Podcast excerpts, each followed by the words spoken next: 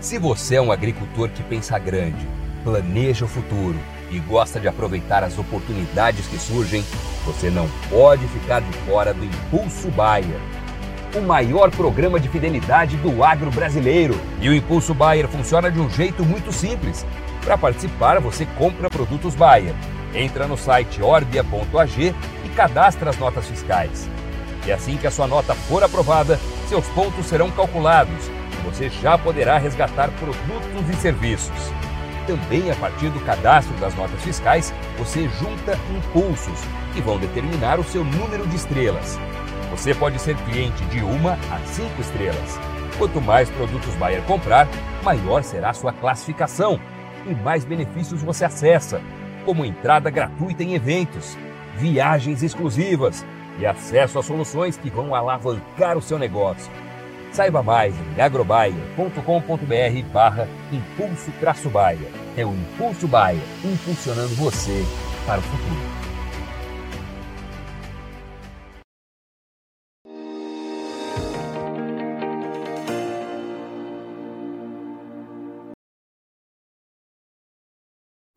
Olá, muito boa tarde, você internauta ligado aqui nas nossas informações no site Notícias Agrícolas. A gente dá sequência à nossa programação de boletins agora para falar um pouco mais sobre mercado de açúcar. E para isso eu converso agora ao vivo com a Lívia Coda, ela que é analista de açúcar e etanol da Redpoint Global Markets. Lívia, boa tarde, obrigado pela sua presença aqui com a gente. Boa tarde, é um prazer estar aqui com vocês.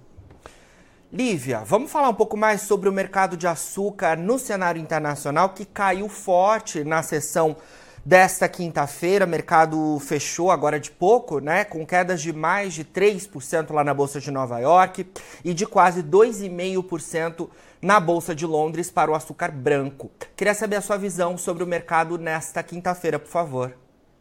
Tá, então hoje nós tivemos alguns fatores, né, mas o principal deles foi o complexo energético, que também registrou quedas por conta da recente é, reunião da OPEP. Né, então, a gente teve algumas decisões importantes relacionadas ao complexo energético, inclusive o Brasil tomando a frente aí, entrando para o grupo. É, tudo isso combinado levou, culminou né, nessa redução do preço do açúcar, que já não tem uma sustentação tão forte em termos de fundamentos. Né? Então, enquanto algumas commodities ainda conseguem encontrar suporte nos fundamentos, o açúcar, com uma safra brasileira recorde, né, e cada vez mais o número de canas surpreendendo a todos, nós não temos esse tamanho suporte, portanto, o preço do açúcar ele corrige mais facilmente que outras commodities.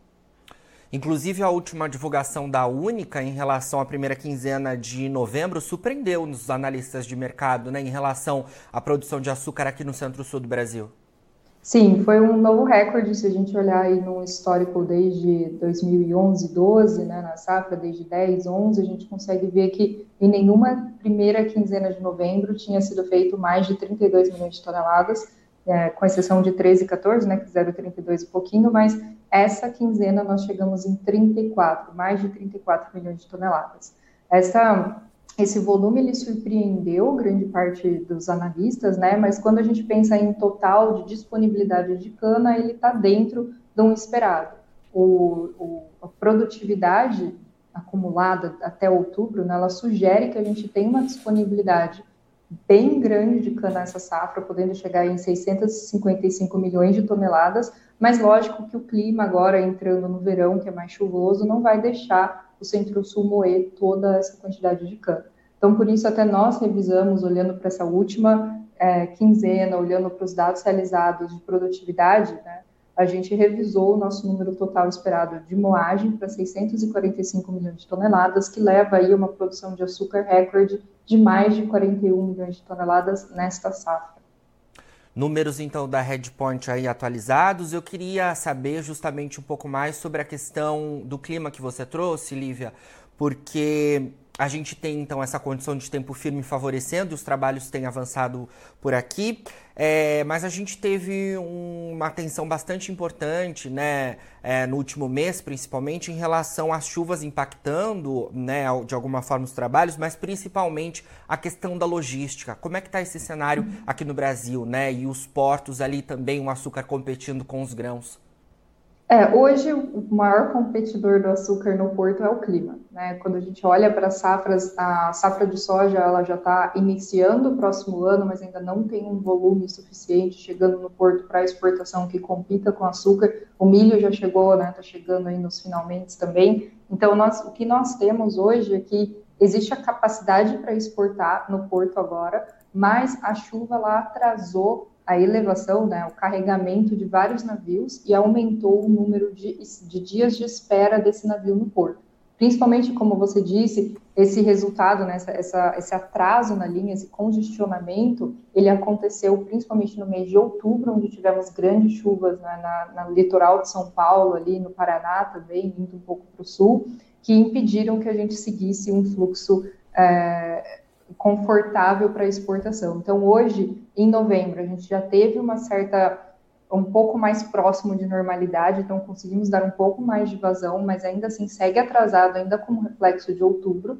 Mas a perspectiva é que dezembro, voltando um pouco à normalidade, né, a gente tenha uma vazão um pouco maior desse açúcar e que ele consiga sair do Brasil. A verdade é que o mundo precisa do açúcar brasileiro, né? O que é a única coisa que está é, não é nem offsetando totalmente, né, mas que está suavizando o déficit previsto por conta da falta do hemisfério norte é o Brasil e esse açúcar precisa sair daqui de dentro. Então, tendo mais é, um clima mais próximo à média, né, não tantas chuvas no litoral, esse açúcar ele vai sair sim. A CSEX, né, a Secretaria de Comércio Exterior, divulga amanhã, dia 1 os dados relativos às exportações do Brasil no mês, então, de novembro.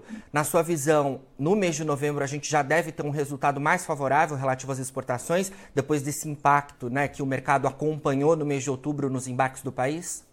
Sim, eu acredito que sim, mesmo porque a primeira quinzena de novembro ela foi bastante seca comparado à né, a segunda de outubro e a primeira de outubro. A gente teve um pouco mais de chuvas agora na segunda quinzena, que pode até ter atrasado um pouco algumas nomeações, né, alguns carregamentos e que vão sair aí na primeira de dezembro, mas a gente teve um clima mais firme, principalmente ali na região do, do Paraná e do, do litoral, né, Paraná e São Paulo. Lógico que Paranaguá foi um pouco mais prejudicado do que Santos, mas a gente tem uma perspectiva de que venha mais, né, um resultado maior de exportação do açúcar brasileiro em novembro do que em outubro. E em dezembro a gente tende a ter uma sequência desse bom resultado ou já tende a, a cair?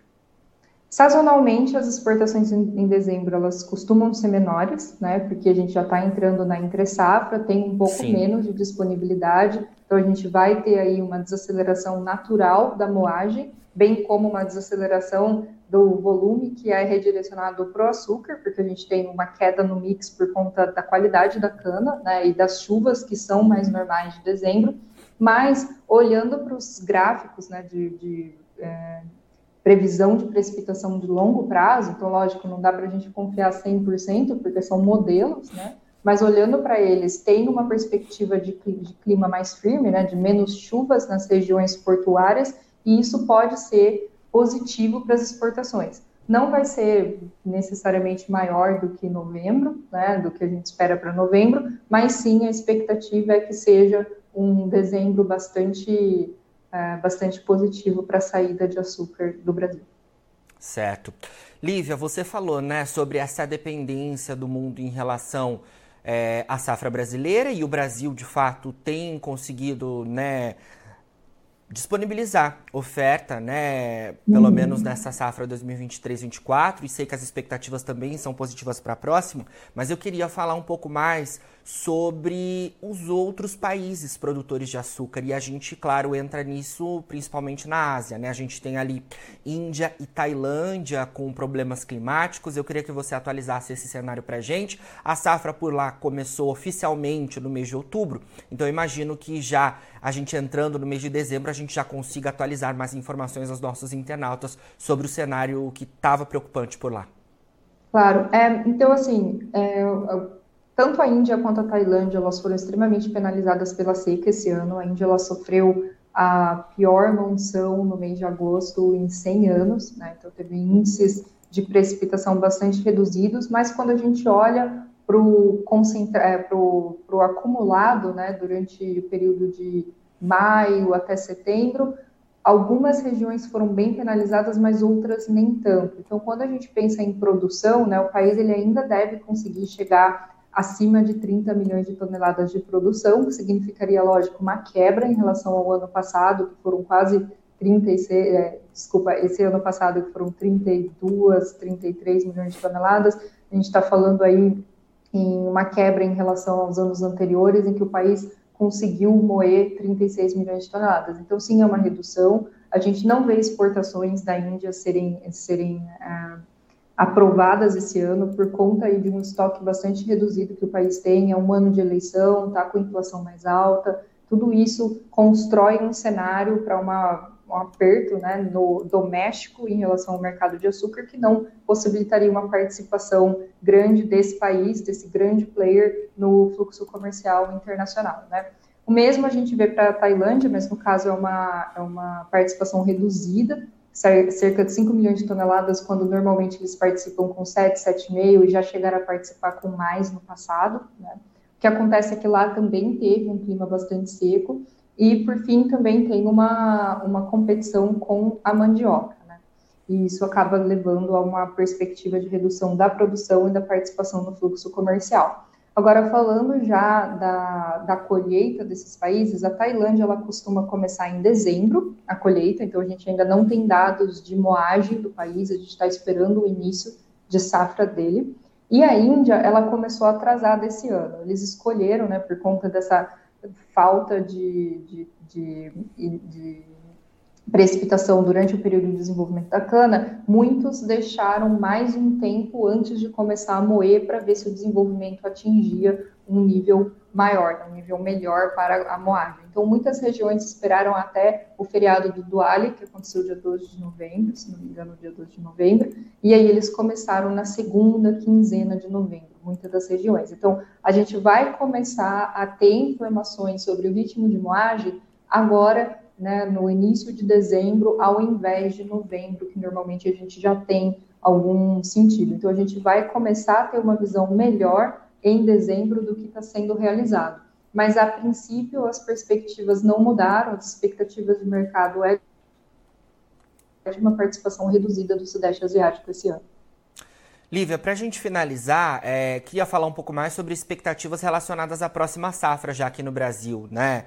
É, a gente tem então essa condição climática que tem favorecido né, a colheita dessa temporada 23-24, nessa finalização de trabalhos é, e moagem, claro, disso tudo, e também é, melhorando os fluxos nos portos e esse cenário que você comentou bastante em relação à questão climática é, sobre o escoamento. Mas eu queria falar sobre é, esse cenário climático com foco para a próxima temporada, porque esse tempo seco ajuda bastante né, na moagem, na colheita, ajuda bastante também nesse fluxo dos portos também, melhorando bastante as nossas exportações, mas eu imagino que já possa ter alguma atenção também para o desenvolvimento da próxima safra. Como é que o mercado está acompanhando isso?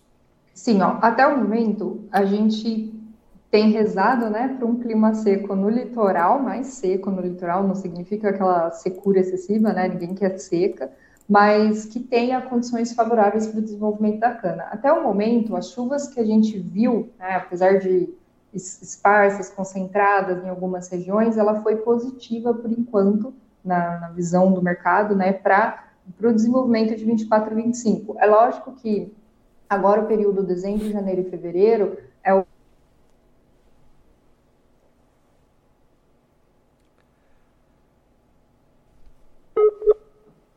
Bom, eu acho que a gente perdeu a conexão com a Lívia ali, vamos tentar restabelecer. Ela falava um pouco mais pra gente, né, sobre a condição de clima envolvendo os portos, né, que a expectativa é desse cenário de continuidade de melhora, né, do, do, do cenário de, de, de, chuvas, né, o tempo tem ficado um pouco mais firme, né, nas últimas semanas e isso, claro, ajuda bastante. Ali a gente teve questões bastante importantes envolvendo o escoamento, porque estava chovendo bastante né, no litoral aqui do país e claro que isso acabou impactando bastante o escoamento da safra 2023-24 de açúcar aqui no país. Esse cenário né, é, também acaba bastante fortemente impactando o mercado porque o mundo, como a Lívia nos pontuou, precisa do açúcar brasileiro nesse momento, principalmente, né, com os problemas envolvendo a safra das origens asiáticas, que ela também atualizou o cenário por lá, falando um pouco para a gente sobre o impacto do clima nesses países, né? Aqui no Brasil a gente tem né, tido um cenário de colheita avançando também com esse tempo firme. As expectativas são muito positivas com essa safra 2023-24 que ainda está em andamento, mas caminhando já para a finalização. Mas a atenção é muito forte para a questão climática nas origens asiáticas, principalmente Índia e Tailândia, que são essas duas outras importantes é, or, origens produtoras. A gente vai tentar reestabelecer né, a conexão com a Lívia para a gente né, finalizar a nossa conversa justamente falando sobre esse cenário é, envolvendo a questão dos portos para gente, a gente verificar, né, atualizar essa questão, porque de fato o mercado estava bastante preocupado acompanhando tudo isso. E se a gente não conseguir reestabelecer a, né, a conexão, a gente fica aí com essas informações bastante importantes que a Lívia já trouxe para a gente envolvendo o mercado. O mercado do açúcar hoje nas bolsas externas teve uma queda bastante expressiva, né? O mercado recuando forte na sessão desta quinta-feira. E a Lívia trouxe para a gente também toda a explicação envolvendo esse cenário, né? Que está bastante atrelado ali à questão do petróleo.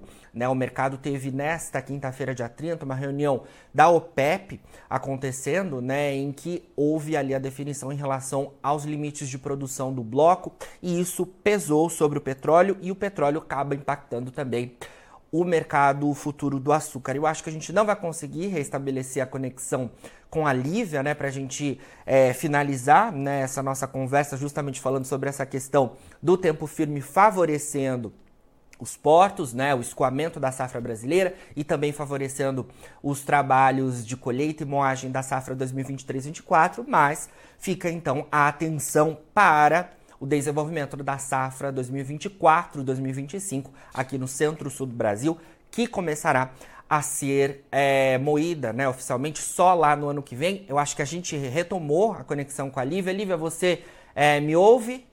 Escuto sim.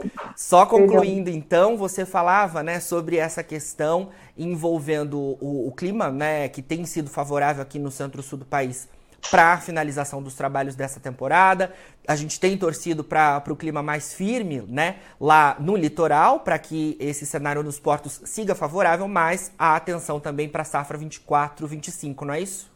Sim, isso, perfeito. Então, como eu estava até já prestes a concluir, não sei o quanto vocês ouviram da resposta ou não, mas o clima ele tem sido favorável, a gente torce para uma volta à normalidade, né? A gente sabe que o El Ninho, por exemplo, traz mais precipitação para a região sul, não necessariamente para todo o centro-sul, mas para o sul e algumas é, particularidades ali próximo ao, ao a divisa Paraná-São Paulo, ali a gente vê um pouco mais de chuvas. Então, a gente tendo uma perspectiva de volta à normalidade, volta à tendência de 10 anos, a gente teria condições de sim exportar é, próximo até mais da média do que a gente já tem visto nos anos anteriores, em dezembro, janeiro, fevereiro, inclusive março, né, a gente tem essa capacidade aqui no Brasil, e também de um bom desenvolvimento para 24 e 25. Talvez 24 e 25 não tenha o mesmo nível de produtividade da cana que teve 23 e 24, que foi um nível recorde, a gente está vendo a cada mês esse valor acumulado ficando acima das expectativas, ficando acima do esperado, por ser né, uma, uma ótima, excelente safra, mas dada a canabizada que a gente espera que aconteça pelo menos 10 milhões de toneladas, ainda é possível que a gente tenha um resultado na próxima safra 24 25, mesmo com TCH menor, tão bom quanto nessa. A gente viu também um investimento em capacidade de cristalização feito pelas usinas, principalmente por conta da disparidade entre etanol e açúcar. Né? O açúcar tem pagado um prêmio relativamente alto em relação ao etanol, pelo menos 200 dólares por tonelada, se a gente for pensar em dólar por tonelada, né? É, e, e, esse investimento em cristalização permite que o mix seja ainda mais açucareiro, levando a possível produção no ano que vem acima de 43 milhões de toneladas, se todo, se o clima cooperar a gente tiver um bom desenvolvimento da cana. Né? Isso entra num cenário em que o mundo se torna mais dependente do açúcar brasileiro, né, com a quebra na Índia, a quebra na Tailândia, e uma perspectiva ainda incerta se esses países vão recuperar para o outro ano, né, para a próxima safra deles ou não, entra o Brasil com muita força. Então a gente vê os fundamentos altistas dando aí, né, dando lugar a fundamentos um pouco mais baixistas vindo do Brasil, que é um gigante no mercado de açúcar, e por conta disso também a gente vê uma certa fraqueza no mercado, onde muitos apostavam que nesse momento estaria quebrando marca de 30 cents, o mercado ele tem encontrado bastante resistência ali em 27, quase 28 cents, e hoje a gente viu que ele não teve suporte suficiente para sustentar o seu nível, dado tudo o que aconteceu no complexo energético, caindo aí, como você disse no começo, 3% na sessão de hoje. Perfeito, Lívia. Obrigado pelas suas informações aqui com a gente do Notícias Agrícolas. E claro que a gente volta a conversar para ir atualizando os nossos internautas sobre as oscilações do mercado de açúcar aqui no país. Claro. Obrigado. Muito obrigada, viu? Desculpa pela quebra de conexão, mas muito obrigada. Tchau, tchau. Tchau, tchau. Bom final de semana para vocês por aí. Bom, conversamos então com a Lívia Coda, analista de mercado de açúcar e de etanol na Redpoint Global Markets. Agora, na finalização do nosso boletim, você encontra os perfis das nossas redes sociais. Siga a gente por lá para se manter atualizado sobre todas as informações do agronegócio brasileiro. A gente fica por aqui, mas daqui a pouquinho tem mais informações ao vivo. Notícias agrícolas, informação agro relevante e conectada.